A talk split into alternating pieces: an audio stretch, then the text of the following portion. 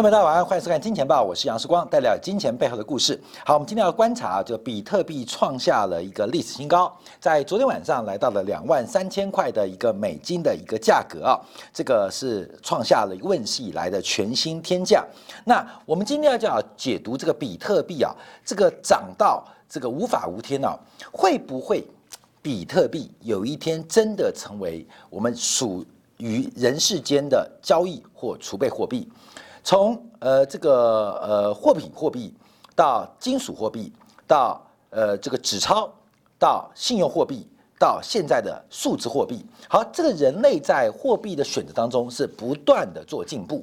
所以从比特币的一个创新高，呃，当然在于全球对于各国央行的不负责任的货币行为有一些不同的看法。甚至不为认同的一些做法，所以反映在比特币的价格。从过去这一年的表现呢，比特币上涨了百分之两百一十八，黄金上涨了百分之二十四，美国 S M P 五百只上涨百分之十五。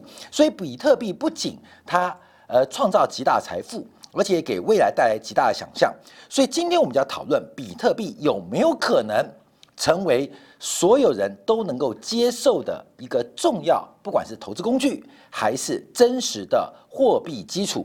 我们先看到比特币，第一步，比特币的市值在昨天创完新高之后，这个比特币的总市值来到四千两百六十三亿美金，比特币的总市值来到了四千两百六三亿美金。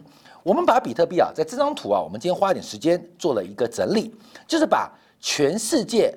主要的大型国家、新兴市场国家，还有包括了金砖国家，还有原物料国家所发行的准货币，也就所谓的 M1 啊现金货币，来进行一个比较，来看看比特币的规模能不能取代我们的货币。好，看没有？第一个数字，比特币昨天晚上的走势值已经来到四千两百亿美金，我们就想象一下，比特币有一天可能成为真实的货币，那会怎样？所以今天故事，我们从唐朝是怎么在通货紧缩的前提之下灭亡的？那人中国史上第一场有记录的战争，皇帝是如何打败蚩尤的？皇帝又为什么要去欺负蚩尤？这都跟货币有关。所以今天啊，我们从过去的历史。啊，看到现在的发展，还有预测未来。我们先看到一个现实的问题，就是比特币的规模大小能不能取代现行的货币基础？先不要讲储备货币哦，不要讲广义货币哦，我们就讲货币现金。因为相较于 M one、M two 广义货币规模大更多，所以单从准现金的货币来看待比地比特币的一个功能跟它未来的价值，我们来做个比较。比特币的总规模四千两百六十三亿美金。假如它变成真实社会跟人类在物质跟物质交换过程当中的重要媒介，那会发生什么事情？我们先看到日本啊，日本的 M one 准现金货币以美金来计算，高达八点八七兆美金，也就是比特币规模的二十倍。中国的 M one 啊，截至今年第三季为止。是来到八点三六兆美金，美国的 M one 就是准货币、准现金货币是六点零四兆美金，英国是二点七三兆，韩国的 M one 有一兆，所以就以啊，不管是中国或是美国或是日本、英国，甚至韩国，比特币都不可能在这些这些国家成为一个现金的支付工具。为什么？因为日本的经济规模、中国经济规模是现存的存量，他们在带动经济的所得跟消费过程当中，需要那么多的准现金来进行物质世界的维持，这是一种润滑剂哦。那我们就好，那再看瑞士的 M one 啊，准现金有七千九百三十七亿美金，印度，印度这个全球人口最多的国家。他们的 M one 也有五千八百七十五亿美金，所以比特币要作为瑞士的准现金，或者呃瑞士国内的物物交换规模也不够。那比特币能够作为谁的呢？沙特阿拉伯的 M one 是三千八百三七亿美金，俄罗斯的 M one 是三千七百三十三亿美金，好像比特币就有实用的可能。那我们再往下看，我们身边的台湾到今年第三季为止。准现金是两千九百零二亿美金，按照央行公布的资料，香港金管局公布的资料，香港的 M1 是两千四百三十亿美金。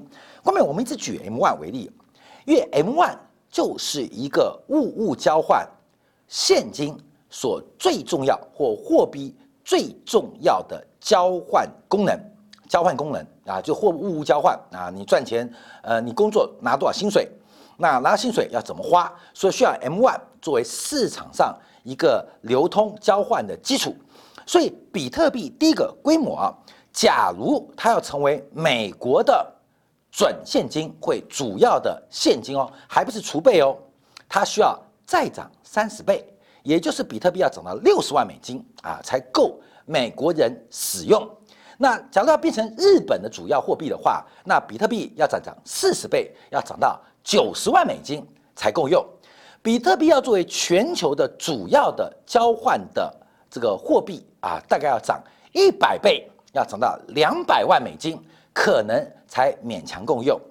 比特币到目前为止，它假如要成为真实世界能够使用的货币，仅仅足够台北加香港这两个都会区的使用。为什么这样比较？哥们，为什么要比较？因为我们从啊。这个物呃物品货币到金属货币到这个纸钞到信用货币到现在的数字货币，人类的物质是怎么演变的？可以看到比特币的现在、过去还有未来。我们必须要从一个人他的看法先来做观察。这个人呢是前英国央行的总裁金恩啊，金恩是也做过加拿大央行的行长，那也做过英格兰央行的行长。那他提到黄金跟纸。哪一个适合做货币？好，这个故事就要往前推。为什么黄金会被淘汰掉？为什么黄金会被淘汰掉？黄金被淘汰掉的原因，就是以比特币为首，特别这种数字货币淘汰纸币的很重要的方向。有没有可能淘汰掉？就像纸币淘汰黄金一样，由比特币为首淘汰现在的纸币，呃，信用货币有没有可能？有没有可能？在金恩博士啊，这个金恩总裁啊，他之前就做过这个呃分享啊，知识的分享，让一般人能够理解到货币的产生跟货币的需求跟货币的功能啊，这个是一个科普知识啊。所以今天讲的一个故事啊，先讲一个故事啊，他在英格英格兰央行担任行长期间啊，作为人类货币基础呃的纸币跟黄金之间的紧张关系也不断存在，包括了各国的货币政策。包括通货膨胀预期，包括央行对于货币宽松的态度，使得常常啊货币跟黄金它们存在一个非常紧张的关系。呃，美元贬，黄金涨；美元弹，黄金就跌了。那他就讲了一个身边的故事啊，他说啊，大家可能不知道，作为英格兰央行的总裁，这个办公室啊，它旁边有个门，可以通往一个专属于总裁的小花园啊，小花园。这个小花园里面种了很多桑树，哎，怎么会种桑树？关淼月以英国的呃这个气候，其实并不适合种桑树。可是为什么这个小花园里面种了很多桑树？他讲的有两个原因。第一个原因啊，是因为桑树能够在这个表土生长。那另外一个原因是为了表达敬意，表达什么敬意？表达全球世界人类史上。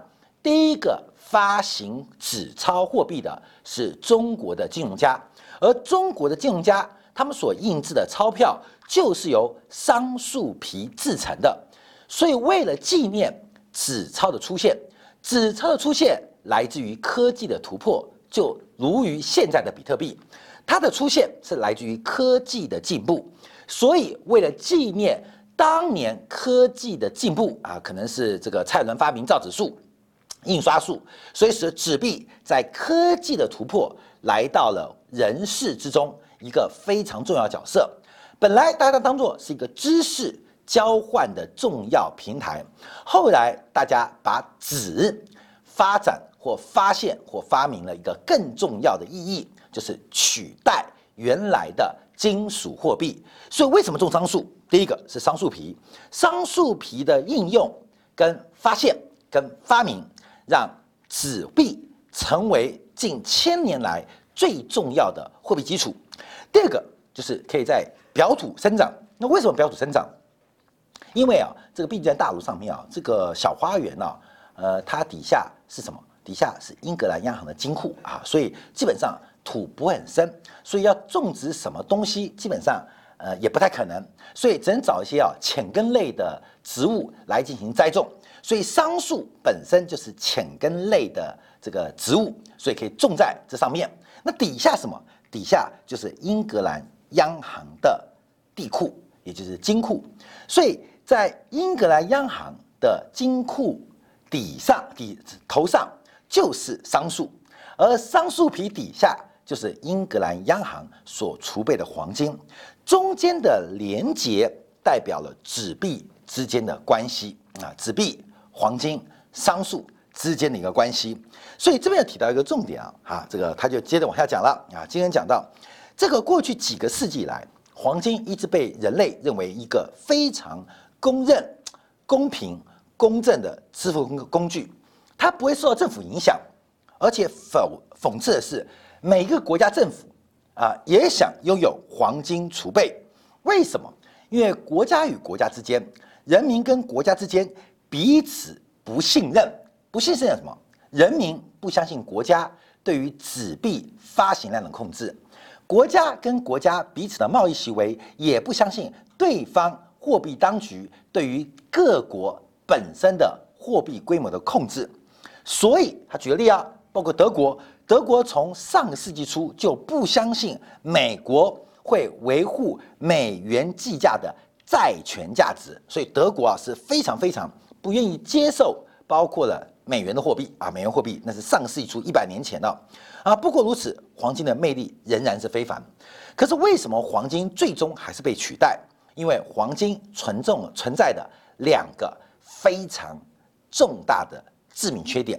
关于这两个致命缺点，我们就要看待为什么纸币跟信用货币能够取代黄金。那今天讲历史往下走。数字货币能不能取代信用货币、取代纸币？我们叫观察，尤其是民间的数字货币，以比特币为首，有没有机会？好，这个两个问题，呃，这个基本问题啊，第一个就是我们看到各国政府无法轻易扩大黄金的供给，无法轻易供供供给黄金的供给啊，这是一个重点啊，就是当这个市场对于资金流动性的需求。过旺的时候没办法控制黄金的供给，当市场景气萧条的时候，需要黄金的时候，央行也不能提供黄金的供给，它不能控制。那另外原因是它很沉重，重要的是它非常不方便使用，就是黄金作为一个货币非常不方便使用，所以黄金会退出历史舞台。站在英格兰央行前任总裁立场，就两个原因：第一个，黄金很沉重，而且不方便使用；第二个，各国央行不能把这个货币作为调节经济的一种工具。所以从这边观察，为什么大家信任黄金，也因为央行不能控制它；而黄金会退出历史舞台，也同样因为央行。不能控制它，那这个不能控制它，我们叫往下做说明啊。因为事实上，从一九七一年开始，美国放弃了金本位制度。从一九七一年开始，我们看到黄金、美元纸币、美国经济的实际增长，它之间的关系。从一九七一年看到现在，美元的货币发行量总共成长了二十一倍，成长了二十一倍。相对于美国经济，扣掉了物价。跟这个通货膨胀因素，实质只成长了二点七倍，也就是美元的货币用将近八倍的幅度高于美国实质经济成长的速度，其中八分之一是实体经济增长，另外八分之七只是价格因素，只是价格泡沫或是我们叫做通货膨胀。可是我们看到黄金，黄金的存量仅增长。一点一倍，也就是黄金增长速度不仅慢于货币滥发的速度，更慢于其他商品世界的生产速度，更慢于商品世界的生产速度。所以，后面我们看到一个商品跟一个商品的交易只有一种关系，两个商品跟两个商品的交易关系就可能超过两种。只要是两百种对两百种商品之间的贸易关系，可能就是几千种。所以，商品世界的生产速度，黄金跟不上。黄金跟不上的结果，会降慢或拖累了商品的生产速度跟交换的效率。所以。黄金会退出历史的货币舞台，它的价值在于它的稀缺性，它的价值是不受各国央行主观情绪的控制。可它会退出历史舞台，也因为同样的原因，在物质世界的成长，在商品市场的生产，在商品交换流通领域的需求，黄金不能满足。黄金不能满足，所以啊，保证货币的地位有个很核心地位，就是稀缺性。所以包括啊，像贝壳、像石头，甚至像南美洲的拉这个鸟类的羽毛，都曾经做过货币。还有包括啊，那个鸟粪啊，鸟粪也做过货币。还有包括监狱里面的香烟、监狱里面的酒、监狱里面的茶叶，在特定场合也可以作为特定的物物交换的基础。那主要的原因。就是稀缺性，稀缺性。可是为什么会被淘汰？最重要的是，人类的物质世界成长的速度实在太快，工业文明发展的进程超乎所有人的想象。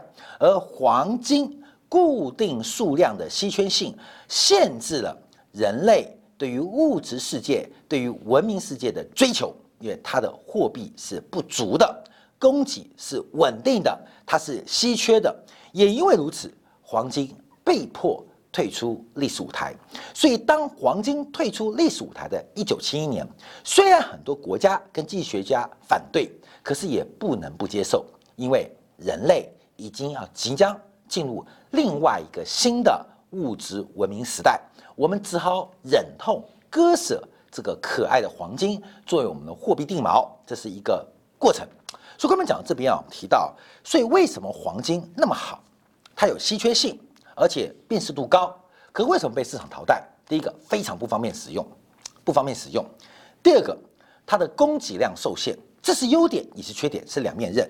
我们看一下比特币，比特币啊，在中本聪的一个白皮书估计下啊，到了最终会有两千一百万枚比特币的供应总量，这是。max 嘛啊，就是限制。到了二零一八年呢，其实比特币的开采已经超过了八十 percent，也是全球可开采的比特币越来越为稀缺，越来越为减少。这已经跟黄金它的价值跟它被历史抛弃有高度的关系。比特币非常难以使用，非常难以这个交换。另外，比特币的总量不能受到市场央行的控制，也不能满足市场对于经济交换的需要，这是货币的本质哦。所以，我们就要回来看历史故事，来看看到底这个历史上哪些国家、哪些朝代，因为货币选择的错误或货币发行的瑕疵，导致王朝灭亡。王朝灭亡。在这边，我们就要观察几个问题啊，故事啊。我们第一个要看到的故事啊，是大唐。唐朝啊，是中国一个最伟大的朝代。那为什么会出现败亡？黄巢之乱是怎么开始的？有人讲到是政治的贪腐，或是这个利益的不均，或是大量的游民，或是天灾的干旱。可是唐朝的灭亡，其实跟货币的紧缩大有关系。货币的紧缩大有关系，怎么说呢？其实唐朝啊，越沿用秦汉时代以铜钱为整个货币基础啊，货币交换的基础。那因为我们知道唐朝对外是非常非常开放，对西方的贸易也是非常非常的鼓励，导致了中国的铜钱长期处于逆差的状态。也就是中国的经常账收支啊，在那时候还没有经常收支的概念啊，是长期进口大过出口，所以使得唐朝的铜钱长期出现了外溢、外流跟外逃的变化啊，这是第一步，这个还不会让唐朝灭亡。另外一个是唐朝的商业环境跟景气越来越这个复苏跟繁荣，所以使得唐朝因为贸易跟工业文明的进展，对于货币有非常大量的需求。所以虽然唐初取要发行的新货币叫做开元通宝啊，就希望把铜钱锚定，但这个钱币不稳，新旧夹杂，一直让整个唐朝初期到中期货币非常不稳定，货币非常不稳定。到了中期，包括唐德宗鼓励民众私自啊私呃就是私营单位或自己可以开采铜山，那开采的铜矿交由政府单位来铸币来铸币。可是后来啊，这个铸币的问题又遭遇到了这个地方政治跟藩镇割据的影响，产量下滑。那我们看其中啊，还包括唐武宗灭佛。那唐武宗为什么要灭佛？主要原因就是因为大量的铜，因为透过了慈善啊，透过了信仰啊，捐助给了各个的庙啊，捐助了各个佛教的寺庙，所以佛教寺庙累积了大量的铜钱啊，就打造铸造一个铜像，铜的佛像。那唐武宗当时决定灭佛，主要原因就是要把寺庙当中的铜器给没收。用这些铜器重新铸造成铜钱，解决当时整个唐朝货币供应不足的问题。货币数量的不足，让唐朝不断的在整个朝代的繁荣跟衰败当中不断的反复，最后推倒唐朝，让唐代灭亡的，凡是一个非常优良的税制改革。这个优良的税制改革，反而使得唐代灭亡。哎，跟明朝很像哦。看到没有？一个非常好的税制，我们讲两税法。两税法为什么叫两税？有人讲是因为夏天跟这个秋天各收一次。另外一种为什么叫两税？一种是按照财产苛征户税，另外一种是按照田亩苛征地税。这也是人类文明史上正式脱离封建时代，从人头税转为。财产税的伟大发明啊！唐朝末年哦，这个两两税制啊，两税法是把人头税转变为财产税啊。人头税划不来嘛，人头税就是田园主王的人头我是我虽是人头，可是我是他的佃农，所以两税法的初衷是把人头税跟生产力解放转为财产税，就是经济啊，按照现代的话语啊，当时啊，其实一千多年他们也不懂，就是把增量释放。解放生产力，你努力赚钱没关系，我不可以税，课什么？课存量税啊，课存量税。这个钱呢，一旦你累积了土地呀，累积了房产，我就科这个呃，这个叫做地税啊，就是田产呃财产税。所以两税法的实施，其实是人类史上从封建时代一个伟大的转型。一个伟大的转型，因为当时啊，这种地方士绅家族关系，呃，传统这种封建宗族正在慢慢示弱，两税法更是致命一击，是一个很重要的转转折的关键。可唐朝怎么会由盛转衰，而不是由衰转盛呢？最重要是两税法，它有个非常大的致命的麻烦，就是地税可以用粮食来交，户税却要用钱来交。也就是，本来是人头税转财产税，可是地税是用米交，可是按照财产是用钱交，啊，按照钱交，所以这种麻烦。那你要交地税时候，没关系，那叫土地的收割收成分一部分交给官府。那可是交财产税什么要钱？那钱怎么来？这时候就用粮食去换铜钱。那随着经济越来越发展。啊，课的税越来越多，所以有越来越多的粮食要去换那个开采不易或开采增量有限的铜。那铜第一个产量不足，第二个又有经常账收支的逆差，大量投钱啊，呃，被这个转移到了呃西域。另外一个经济发展的规模越来越大，所以铜钱生产不及，所以当时就变成很麻烦，这以粮换钱，货贱钱重。为什么为了缴税嘛？政府官方的财产税是那个固定金额，可是铜钱虽然是用铜钱的规模啊，比如说一八百文八百文啊，八百贯啊，八百贯，八百贯就多了，八百贯。可是每一贯用多少米来换是有变化的，所以越来越多的物食物质或粮食要去换那个少数的铜钱，导致了，观众朋友，铜钱上涨，粮食走低啊，铜钱上涨，粮走低，为什么？因为大家要换嘛，没有？因为为什么换？强迫的，强迫之后要交给官府。那另外投机现在就来了啊，因为铜钱会涨哎，而且只要唐朝不亡要收铜钱，所以有的商人就开始囤积铜钱。啊，等于坐坐待致富啊！反正铜钱会增值，一年涨得比一年快，一年涨一年快，因为铜钱是标准货币。这个原因直接导致了整个唐朝末期经济快速崩溃。为什么？因为再强的生产力，面对了一个货贱钱重的环境，它最终的生产力都被掏空。所以唐朝灭亡，各位注意哦，就是甘元通宝，开元通宝伟大发明。就跟发现黄金啊，跟发现比特币一样，因为它数量可控，而且数量稳定，成为官方想作为税收的标准，衡量市场价格的标准啊。因为它可控，而且可辨识，而且易于方便交换。可是铜钱本身的生产规模的受限，影响到整个唐朝后面发展。当物质不断进步的过程当中，它就没办法再倒退了。你吃过了肉，喝过了汤啊，基本上再回来叫你吃菜或痴迷，你就变得很痛苦。所以唐朝的崩溃很重要的原因，就是因为货币供给跟不上唐朝内部的人口膨胀、经济发展，加上这个国际经常账的收支逆差，所以唐朝最后。爆发了整个黄巢之乱的爆发，就经济崩溃了嘛，就经济就瞬间崩溃，长期的供货紧缩导致了生产力越来越不足，产出越来越少。因为我干嘛生产嘛？我换不到钱嘛，我赚不到钱嘛，所以这个货贱钱重是直接唐朝衰败的一个关键。我们要再讲个故事，就是人类历史上一个非常重要战争，叫逐日之战，这就是皇帝大战蚩尤。皇帝大战蚩尤，其实有好几种版本啊。那其中一个版本为什么会爆发皇帝大战蚩尤？皇帝当时是部落政治，当时并没有什么国家概念，也还没有到封建概念，是一个原始社会啊。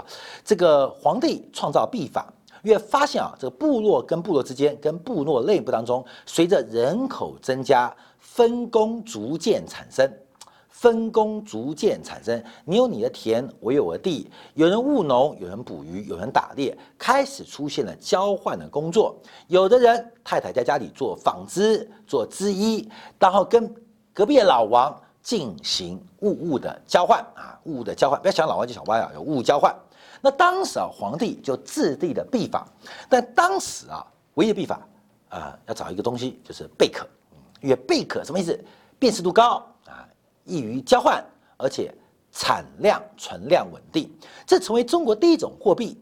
那随着交易的逐渐的增加，人口的扩大，贝壳不够，贝壳不够怎么办？所以就开始用蚌壳啊，蚌壳另外一种蚌啊，来进行磨，变成蚌贝，取而代之啊，更多啊更多，因为当时的壳贝壳类啊有不同的，用蚌贝来取代这个贝币啊。流传了两千年，到秦代才废除啊！这等到秦朝、秦代发明了铜钱，才取代了贝类。那铜钱为什么取代贝类？看没有？因为随着工艺文明的发展，铜钱的生产速度永远比原始自然界生产的贝类来得快。关没懂意思吗？因为贝壳长太慢啊，贝壳长说龟壳长太慢，所以不管乌龟还是贝壳。它基本上不能满足人口扩张跟商业行为的发展，所以铜钱、铁钱取代了贝壳，只能怪贝壳啊生态慢，所以贝类被取代掉啊，这是后来的。但当时啊，为什么皇帝要欺负蚩尤？主要在部落冲突当中啊，这个一个在黄河的北边，一个在黄河南边，那蚩尤大大胆的啊，据说是下毒下毒，导致贝壳大量死亡。使得皇帝的部落在隔年、在隔隔年严重的取得不到新的这个贝壳，所以导致他的贝币供给不足，产生了快速的通货紧缩。那因为这个通货紧缩，使得皇帝第一个要报仇，第二个听说蚩尤加的贝壳很多，而且有丰富的铜矿跟五金矿产，所以一个是压力，一个是诱因，就出兵啊，代理炎帝消灭了蚩尤。书后面我们看到皇帝打败蚩尤，皇帝为什么对外发动战争？主要就是内部的通货紧缩，并不是经济萧条而已哦。经济萧条的前身就叫做通货紧缩。什么叫做通货紧缩？就是货币的发行对于市场的交易供给不足，导致了这个呃货贱钱贵。通货紧缩嘛，物价下跌，看到没有？一百块明明可以买五十颗鸡蛋。明天一百块可以买五十二颗鸡蛋，什么意思？通货紧缩，钱越越大，物价越低，这个币贱货贱钱重，就是通货紧缩的象征。那为什么会发生？其实很重要原因，钱的上涨主要就是相对于实体的经济，或是工业文明或生产领域的产出。跟货币之间关系脱钩了，更多见到的是货币的生产不足，导致了货贱钱贵。从贝币也好，从铜钱也好，从近代的黄金也好，今天为什么会被纸币给取代？就是因为它们的稀缺性，因为它们的供应量不足导致的。今天纸币为什么会被信用货币取代？啊，被电脑按两个键，钞票就出来了。为什么？因为纸币的供应不足，导致了信用货币垄断了世界的资本市场。可人类使用比特币，在工具当中它是进步，可从人类的物质文明跟货币史发展当中，它是一个巨大的退步。尤其是以民间发行的比特币，有这种绝对数量限制的比特币。它更会带来这个世界一波新的通货紧缩，所以，我们从历史的角度观察，它会涨，它会涨，因为它是一种资产，它其实它叫一种名为币的资产，可事实上它没有任何的价值前景。各位，你懂吗？没有任何的价值前景。我讲那么多故事，因为很多人说，四光你不懂比特币的逻辑，不用懂啊，看到没有？就跟皇帝去研究挖贝壳，就跟秦始皇去开采铜山。到宋朝开印纸钞，这都是科技伟大发明，在当下都搞不懂，可不重要。我们只知道这个过程当中，一旦货币一个作为交换领域的基础，它跟不上经济或产出的数量，就会产生货贱钱重的结果。今天比特币价格狂飙，更可能反映的是这种现象，也就是现在大量的流动性。去追逐比特币走高，而对于比特币的信仰来自于稀缺性，来自于它的信用，而这种稀缺性跟信用形成一种信仰。可这种信仰从历史的角度当中，因为一个关键致命点，它的增量不够，就已经确定它，它早就会被历史所做淘汰。它只是历史上的一个笑话，它不会成为历史的主角。时光并不是否定数字货币的未来，而是对于这种存量或对于增量有天花板、有绝对限制的这种货币，它一定不可能成为未来真实的货币角色。所以最后再跟大家分享啊，大家提到啊，他们不知道我有比特币啊，一个呃这个直男啊，一个理工男啊，不知道啊，我有挖到比特币了。那这个女生哎，她说哎，她刚刚挖到个比特币耶，而且还带了一个左手。看没有？然后另外人说：“哦哦哦哦，我们都没有左手，为什么？他们左手搂着女朋友。一个虚拟的世界跟实体世界中间落差就极大。你是不是这个直男？你以为你对于比特币很了解？可是回到现实世界，今天希望跟大家分享的故事，是让大家了解，从整个货币史的过程当中，比特币等等，只要有存量数量限制的一种这个工具。”它就不可能成为人类的主流货币，而这个故事伴随着美元的贬值，伴随人类疯狂而无知的信仰不断的膨胀。它背后的故事并不是数字货币因为比特币而加速到来，而是人类对于金融市场、对于整个物质世界的一个泡沫的情绪正在来到一个非常不理性的狂妄之中。好，跟大家做一个分享。稍后我们要针对美元指数八十八啊，美元指数再继续转弱，全球的商品市场不断的走高。但特别观察，我们要从第一个，这个今天晚上是美国每个季的呃期权结算的四五日，另外也是特斯拉正式要加入美国标普五百的全资股，到底会发生什么样的变化？在一锅粥当中投下的是味精，投下的是盐巴。还是投下的是一个老鼠屎？我们怎么做解读观察？我们见广告，会在精彩的部分做进一步的分享。